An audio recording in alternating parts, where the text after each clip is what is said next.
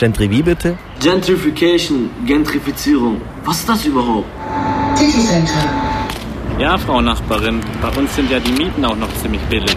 Zugang zur Innenstadt. Recht auf Stadt? Die verschiedenen Konzepte von Stadtraumgestaltung. Ich wünsche mir eine Stadt für alle. In der alle willkommen sind. Gentry Phoebe, bitte. Wie heißt der? Aufwendige Sanierung. Die Gegend wird immer geiler. Hm, naja, was heißt geiler? Ihr seid Kultmieter und ihr nicht. Leipzig, das ist meine Stadt. Fragen moderner Stadtteilentwicklung. Gentry Phoebe, nein. das weiß nicht. Gentry, wie bitte? Die Radiosendung für Stadtentwicklung in Leipzig auf Radio Blau. Wie built this city Ding, ding, ding, ding, ding. Ja, herzlich willkommen zu einer neuen Ausgabe von Gentry Wie bitte. Wie immer super vorbereitet. Begrüßen euch Anja. Roman. Mareike. Und wir haben etliche Themen für euch, äh, wie gesagt, vorbereitet. Ähm, zum Beispiel? Tja, wir werden kurz sprechen. Ja, wir werden auf jeden Fall mit dem Ticker anfangen, weil es ist unglaublich viel passiert und wir haben eine kleine Auswahl der vielen Neuigkeiten getroffen, die wir euch sozusagen vorstellen wollen. Dann haben wir zwei neue Rubriken, äh, Lehrstück-Rubriken, wie wir das nennen. Einmal äh, zu ja, Akteuren der Stadtentwicklung in Leipzig, also wie nennt man die eigentlich? Projektentwicklerfirmen. Ja, wir wollen eigentlich in den nächsten Sendungen immer mal so ein oder zwei, meistens nur eine, von diesen großen Baufirmen vorstellen, die äh, in Leipzig aktiv sind, äh, vor allen Dingen, das hängt aber damit mit der allgemeinen Entwicklung zusammen, also in diesem hochpreisigen Sektor, was machen die, welche Objekte wählen die aus und vor allen Dingen, welche Kaufpreise und Miet Mieten werden da erwartet und tatsächlich auch erzielt. Genau, und da fangen wir heute an mit der CG-Gruppe. Und dann ähm, haben wir noch eine andere neue Rubrik, nämlich Großbauprojekte in Leipzig. Und da fangen wir an mit dem Projekt am Alten Zoll. Und dann gibt's noch eine kurze Buchvorstellung und natürlich die Termine.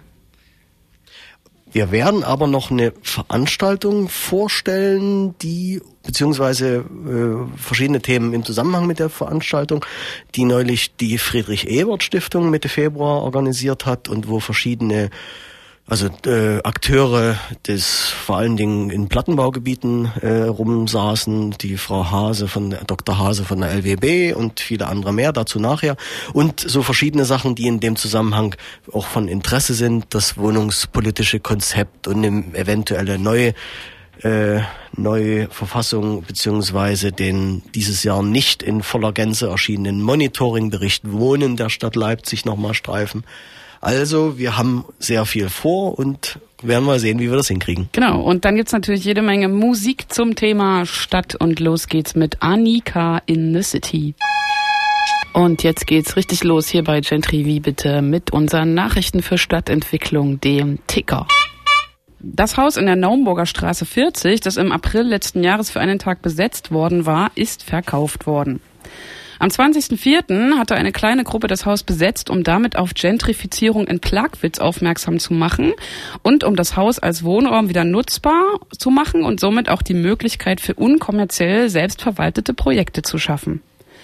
Kurz nach der von der Polizei beendeten Besetzung erklärte der Wächterhausverein Haushalten e.V., dass er mit den Besitzern des Hauses bereits seit längerem in Verhandlungen stehe und dass es auf alle Fälle eine alternative Nutzung für das Haus geben werde. So recht erfüllt hat sich dieses Versprechen nun leider nicht.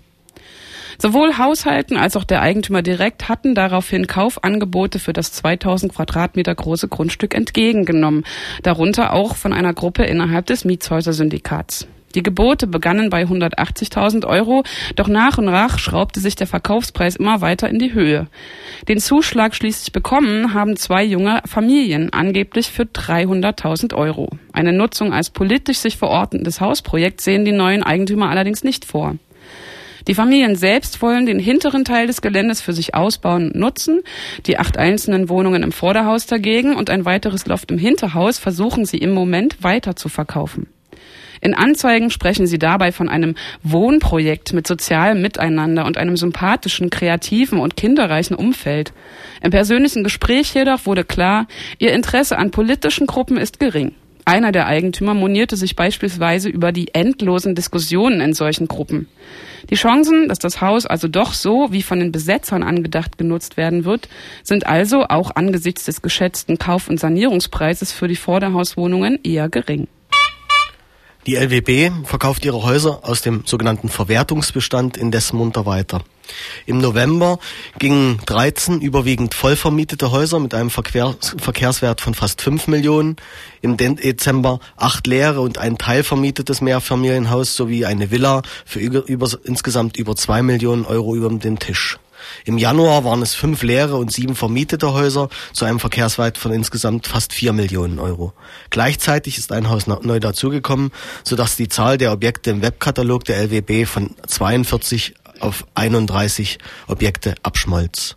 Gleichzeitig mehren sich Forderungen nach einem Verkaufsmoratorium oder einer Sperrminorität für die LWB-Häuser. Eine solche Sperrminorität gibt es zum Beispiel auch in Freiberg, äh, Freiburg im Breisgau, wo diese als Minderheitsgesellschafter die, neben dem bisher alleinigen Gesellschafter Stadt Freiburg das Recht auf Informationen und Teilnahme und damit ein Vetorecht gegen Wohnungsverkäufe hat. In Berlin hat am 2.2.2013 eine Gruppe namens Friedrichshainer Patriotische Demokraten, kurz FPD, zu einer Demo zum zweiten Jahrestag der Räumung des Hausprojektes Liebig 14 aufgerufen.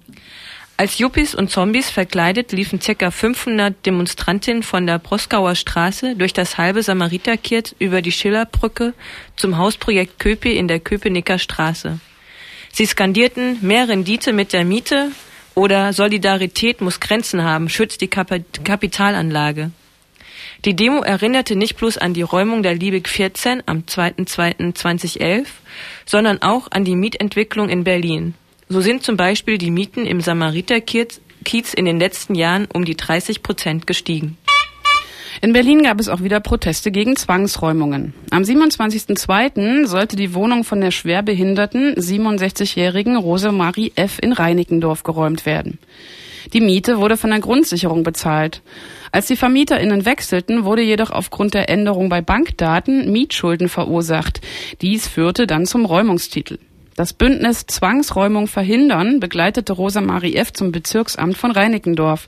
Von Seiten des Amtes wurde zugesichert, dass die Miete regelmäßig vom Amt bezahlt wird und diese auch für die Mietschulden aufkommt. Jedoch hatten die VermieterInnen kein Einsehen. Am 27.02. sollte nun also die Zwangsräumung durchgeführt werden. Die Polizei hatte an dem Tag das Haus großflächig, großflächig abgeriegelt. Circa 200 Demonstrantinnen waren anwesend. Jedoch wurden von Seiten des Gerichts am gleichen Tag noch interveniert. Ein eingereichter Vollstreckungsschutzantrag soll nun überprüft werden und die Zwangsräumung ist erst einmal verschoben. In Potsdam hat der Oberbürgermeister im Jahr 2011, äh, angeregt durch einen Beschluss der Stadtverordnetenversammlung, ein Expertengremium zur Wohnungsmarktsituation einberufen, das sich vor allen Dingen mit den sozialen Folgen des Anstiegs der Wohnkosten auseinandersetzen soll. Nun wurden im Februar diesen Jahres die Ergebnisse dieses Ex Expertinnengremiums präsentiert. Es rät der Stadt zu einem Bündnis für sicheres Wohnen und zu neuer Wohnungspolitik. Außerdem raten sie davon ab, auf die Förderprogramme von Seiten des Bundes und des Landes zu warten und sagen, man soll diesen Wandel aus eigenen Kräften schaffen.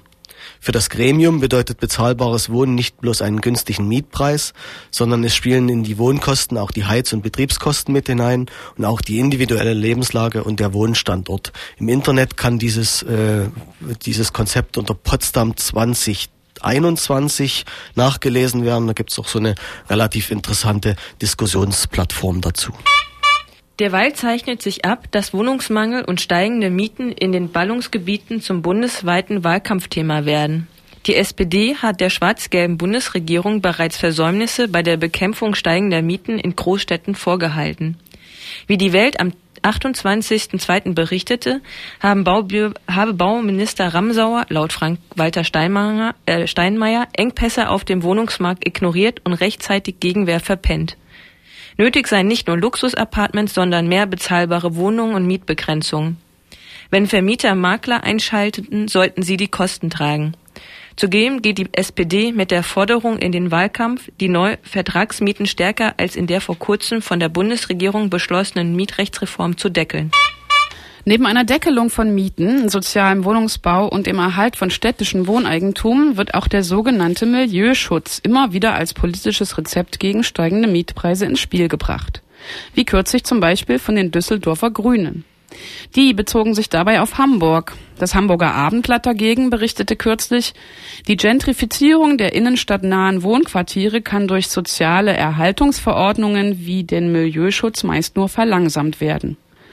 Wem ein bestimmtes Gebiet unter diesem, wenn ein bestimmtes Gebiet unter diesen städtischen Schutz gestellt wird, stehen Luxussanierungen oder Umwandlungen von Miet- zu Eigentumswohnungen unter Genehmigungspflicht.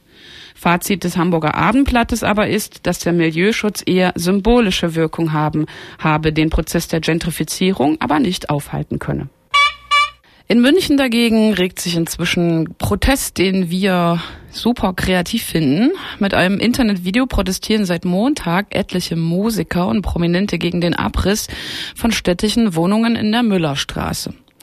In dem Video renovieren die als Gorillas verkleideten Aktivisten eine der Wohnungen in dem Haus. Sie putzen, spachteln, schleifen, streichen und verlegen einen neuen Boden. Laut Süddeutscher Zeitung waren bereits im vergangenen Herbst die Emotionen hochgekocht, als bekannt wurde, dass die Stadt München das Gebäude samt Bolzplatz abreißen will, um eine neue Wohnanlage zu errichten. In dem Video dazu ist zu lesen, die Stadt München möchte an dieser Stelle neue Wohnungen bauen. Die Kosten für den Neubau wurden im vergangenen Jahr recht vorsichtig mit 5,2 Millionen Euro beziffert. Planung, Grundstück, Freimachung, Abbruch, Außenanlagen, Ausstattung sind hier noch nicht eingerechnet, sodass das ganze Projekt nach sachverständiger Einschätzung mit mindestens 7 Millionen Euro zu Buche schlagen wird.